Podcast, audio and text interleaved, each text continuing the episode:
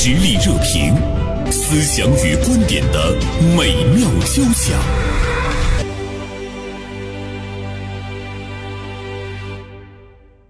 好，听众朋友，您这里收听到的是大连新闻综合广播午间十一点到十二点的实力热评，我是袁生。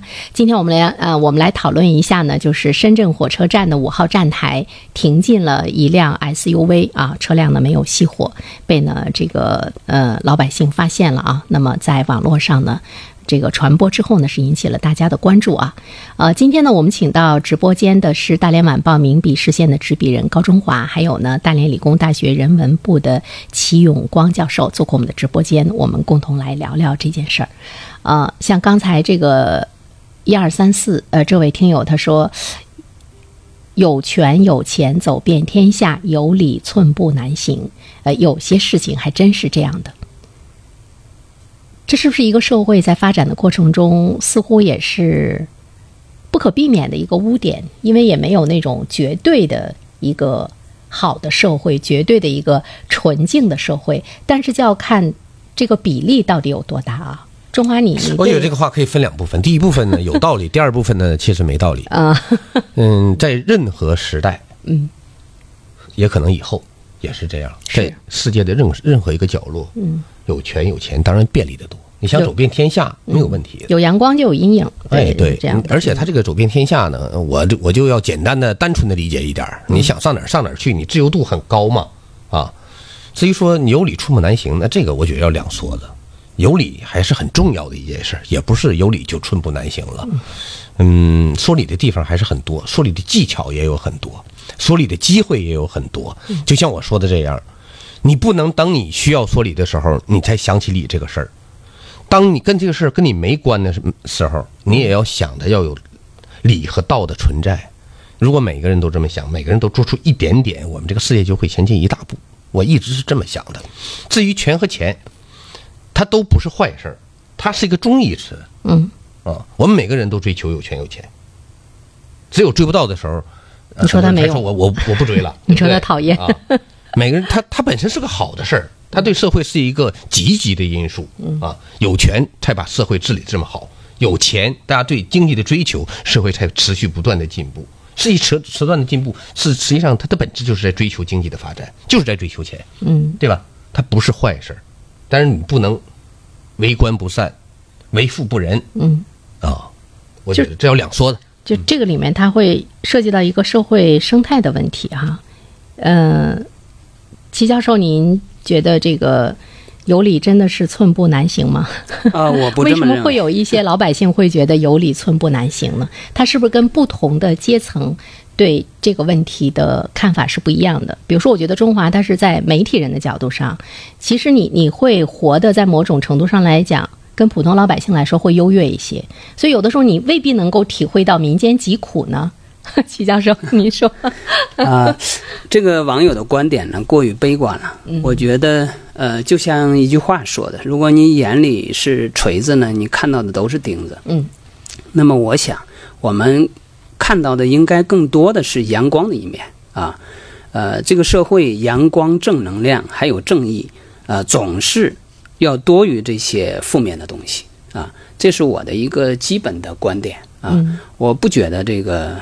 呃，就是像这位网友这么悲观的认为社会是这样的，嗯，不是这样的。嗯，那么深圳这个事情呢，我觉得深圳火车站在这个舆情应对上，它有几个方面做的还不够到位，可能也是给大家造成了这种想法。就是你看，二位刚才都说到了，说其实呢，在我们的生活中，在我们的社会中是有阳光的，但是呢，你要让大家。在他看不到光的时候，你要给他光，你要让让他看见光。那么深圳这件事情，我们现在看到大家之所以热议的比较多，或者是说比较愤慨，是我们没有看到它的一个呃处理的结果，就是这个 SUV 车到底是谁的啊？背后的真实的信息是什么？完了之后呢，你你是不是真的对他进行了处罚？到现在为止，中华是不是我们还是没有看到？看到这样一个结果，所以说我我们会很气愤。那就刚才齐教授说到的一个舆情的处理，那您您跟我们说一说，他在这个舆情的处理过程中会存在一些什么样的问题？他是，嗯，没有这方面的技能呢，还是他知道他就是不处理呢？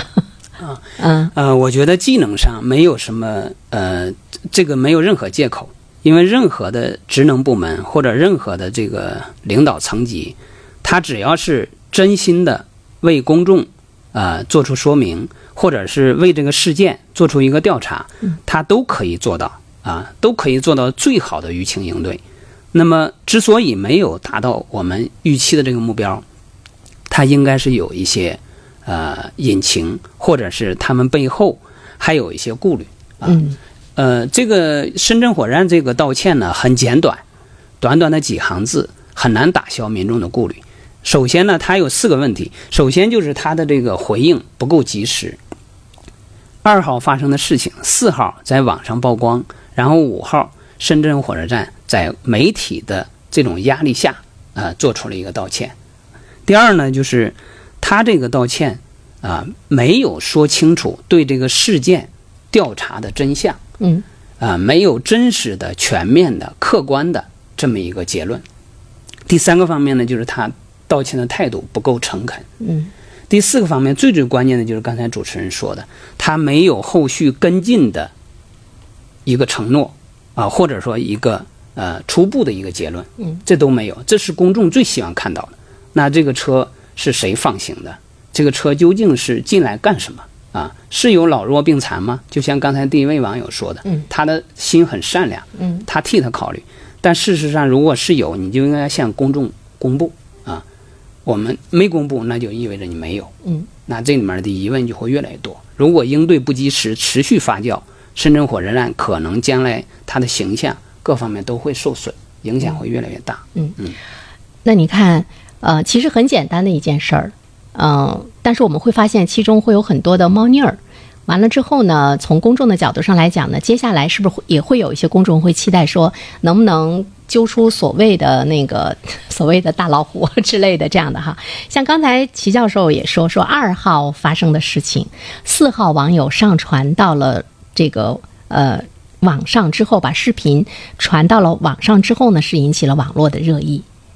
那我们想一下，中华，你说它不传播的话，这件事情是不是大家就不知道了？嗯，就不了了之了吗。嗯，就不了了之了。那说明什么呢？说明，呃，这个对他们来讲是习以为常的一件事儿。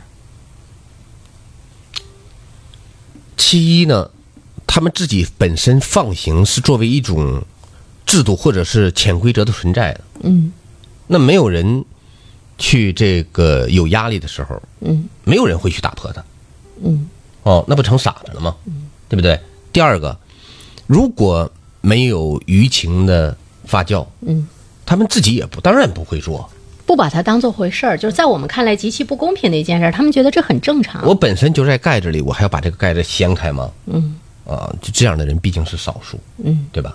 嗯，况且，平心而论，这个事儿在没有被舆论发酵之前，你说它对社会有多大的伤害吗？嗯也没有那么大。它毕竟跟那些特别违法犯罪的还不一样，这顶多就是一个怎么说呢，不太公平的事儿，对不对？或者是极端一点，他真的在这个火车站压到人了，撞到人了，那那这个就出大事儿了哈，齐教授哈。对对。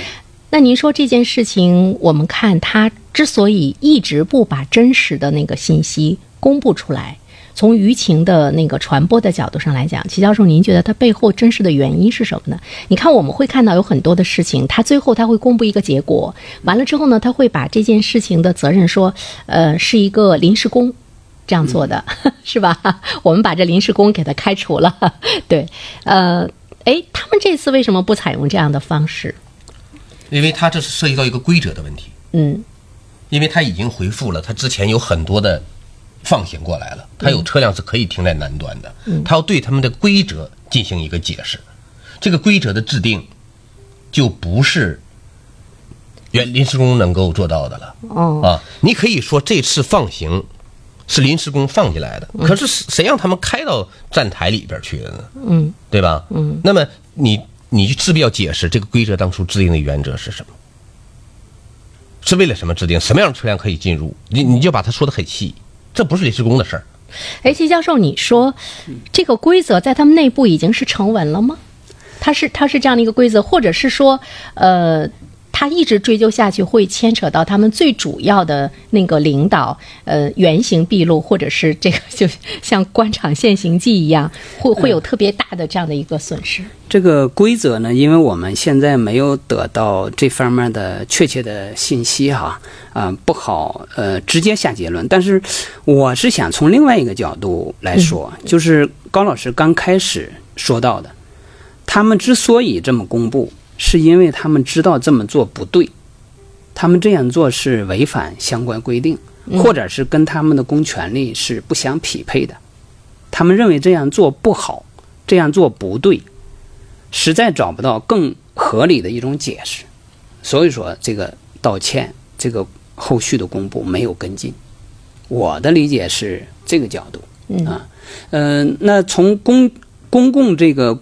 资源的这种公平合理使用角度来看，我到现在突然想起来，那个早些年，我刚上大学的时候，还有很多时候，有时候接送父母上火车站，绿皮火车那个年代，嗯，我很怀念那时候可以买站台票，一块钱一张，我们送老人上车，行李多，我有亲戚朋友，我上大学的时候，他们也是买个站台票就给我送进去了，对，这样的话是相对是公平的。还有后来九十年代出现了小红帽这种服务现象，几十块钱你的行李就有人替你替你扛进去，都穿个红马甲嘛，对啊，小红帽戴个戴个帽子，就是这种对公共来说，它相对来说是公。我插一句，齐齐教授哈，就是刚才也有网友提到了，说可能是截那个行动不方便的。嗯，我父母八十几岁了，他们有一回呢来坐呃，我送他们回老家坐火车，嗯，我因为入站口的时候你还可以进。你是可以进站啊啊！而且你跟服务人员说，我父母多大岁数了，他们会让你老人优先走。就这种其实都是可以，火车站是可以做到的。嗯，自己有这种人情非常人性化的服务的，而且大家看了谁也不会说啥。你这么大岁数，你也可以，对吧？你也可以优先进行。所以呢，像齐教授刚才说的，以及那位网友说的，我想都是有章可循的。嗯嗯，现在站台票还有吗？没了，早就没了。对吧？我前前两天，我我父母也是出去旅游的时候，我特别想就是给他们送上那个火车，但是半道我就被，因为我我进不去了嘛，我还在想，现在没有站台票了吗？就是就是，比如说像刚才中华说到的那个，哎，你去找相关人员，你去沟通。但是对于大多数老百姓来讲，他觉得他不知道该去找谁。他也觉得沟通成本很高，或者是他觉得对他来讲是一件很难的事情。就是我们我们要承认的一件事情哈，比如中华，你是一个媒体工作者，其实你本身你是有那个勇气的，你也有有那种呃欲欲求，就是我要去在这种这样的状态之中，我要去争取我老百姓要有的一些权利。但是我觉得我们大部分老百姓他是沉默的。只有你，就像那个齐教授说的，只有你说可以买站台票，那他他会去乖乖的买站台票，他会去他会去送父母上火车。如果是没有的话，他可能没有这个意识，他会说我要我要来争取我的父母八九十岁了，你们为什么不让我把他送进送上火车？如果出现问题的话，你们负责任吗？等等，这样的话，那又会发现。就是很高的一个沟通成本，找谁呀？东找西找啊什么的，并且往往结果并不理想。对，而且还惹一肚子的气。那么在这个过程中，呃，如果我们真的是要让那种公共资源能够让每一个人都能够非常平均的享受到，而且还能够照顾到一些特殊群体的话，我们是不是把以前就是很人文的、很温暖的一些一些规定，一律给它抹杀了呢？哎，我觉得是这样哈，你刚才说的特别有道理，就是现在站台票包括送站和接站都没有了。对，但是你就应该出出个什么呢？小红帽也不合理，你凭什么收我钱呀？如果我没钱呢，对不对？你就应该什么呢？就应该形成制度，你多大岁数的家人几个可以陪送，对吧？比如说你你老人超过八十岁，你可以有一名家人陪送。嗯，你接站对不对？如果能能你你能够提供证明，你老人多大岁，你也可以进站去接。我觉得这种是可以的。他老人、病人、哎，残障人士，这都应该照顾。对对，我觉得你他他应该有个制度化的设计，对就好了。嗯，不要涉及到钱。你如果涉及到钱的话，又变成不公平服务，嗯，是不是？富人可以怎么怎么样，穷人你进酒店行，那那个他是那种，因为你穷人可以选择不去酒店，但我穷人选择不了，我不坐车。对你不能让他坐马车，对 吧？这种对变成公益服务是吧？对对对对那那是不是因为在我们的生活中，这种公益服务少了，那它也会促使一些特权的出现呢？比如说一些普通人，他也会想到我找找人怎么怎么样，我父母年龄太大了，我我我找个人怎么怎么样？就刚才涉及到这个是不是涉及到这个问题，也包括刚才那个我们探讨那个网友说的“有理寸步难行”。嗯有的时候吧，我们老百姓遇到事儿了，因为长久形成的惯性，因为特权意识的泛滥，所以我们第一第一个念头，我们是我们要寻求特权的帮助。对，即使其实现在有很多正常的渠道口了，但是我们不知道，我们知道了可能也没那么相信，对，我们还会下意识的第一步去选择特权，有特权的帮助，对吧？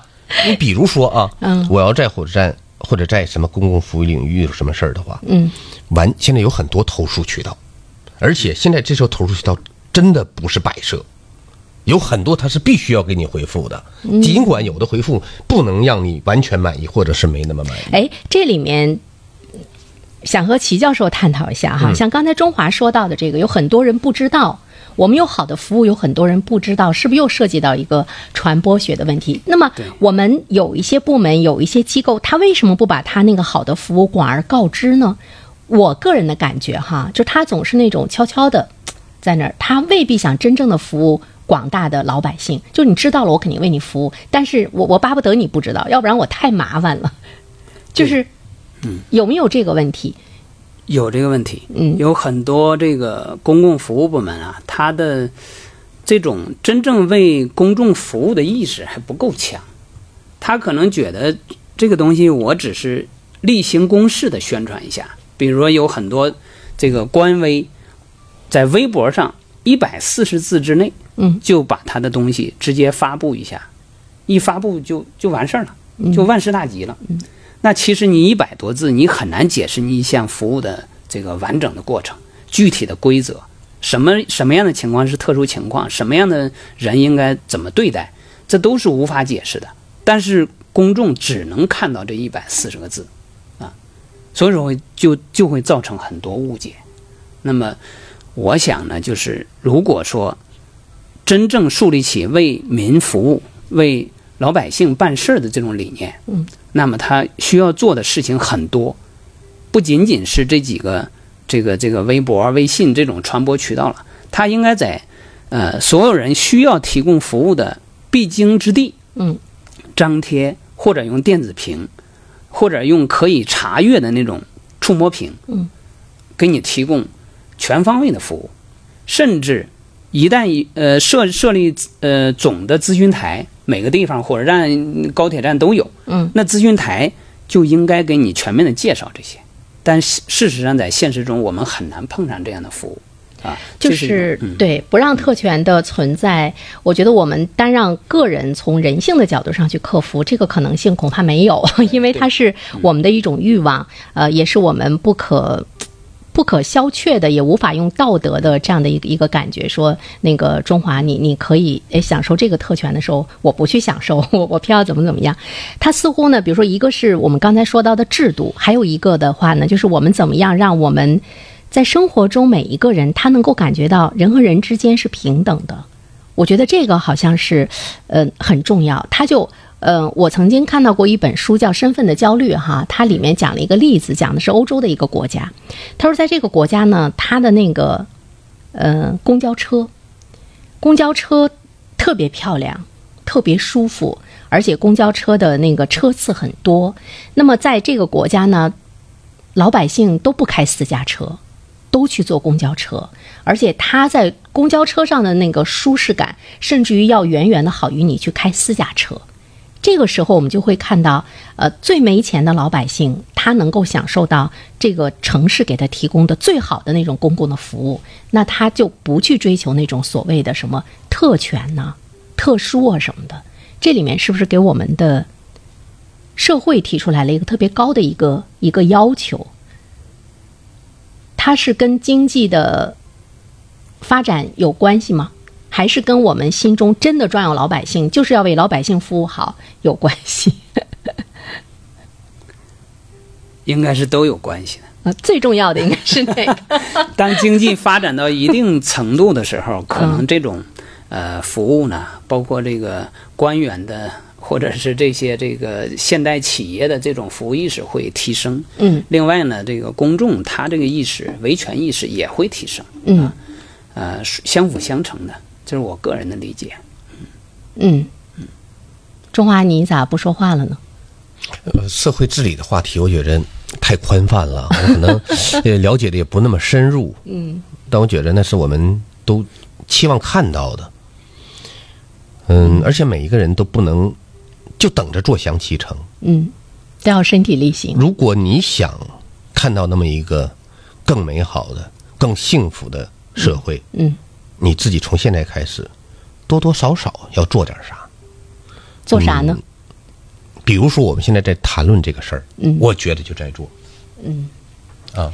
有五个人听到了，他心中对特权有警惕了，嗯，那就是我们的作用。这个警惕一定要从这件事情最终处理的结果。如果说他处理的这个结果让大家大快人心，才能够让人觉得我不能再找关系把车开进。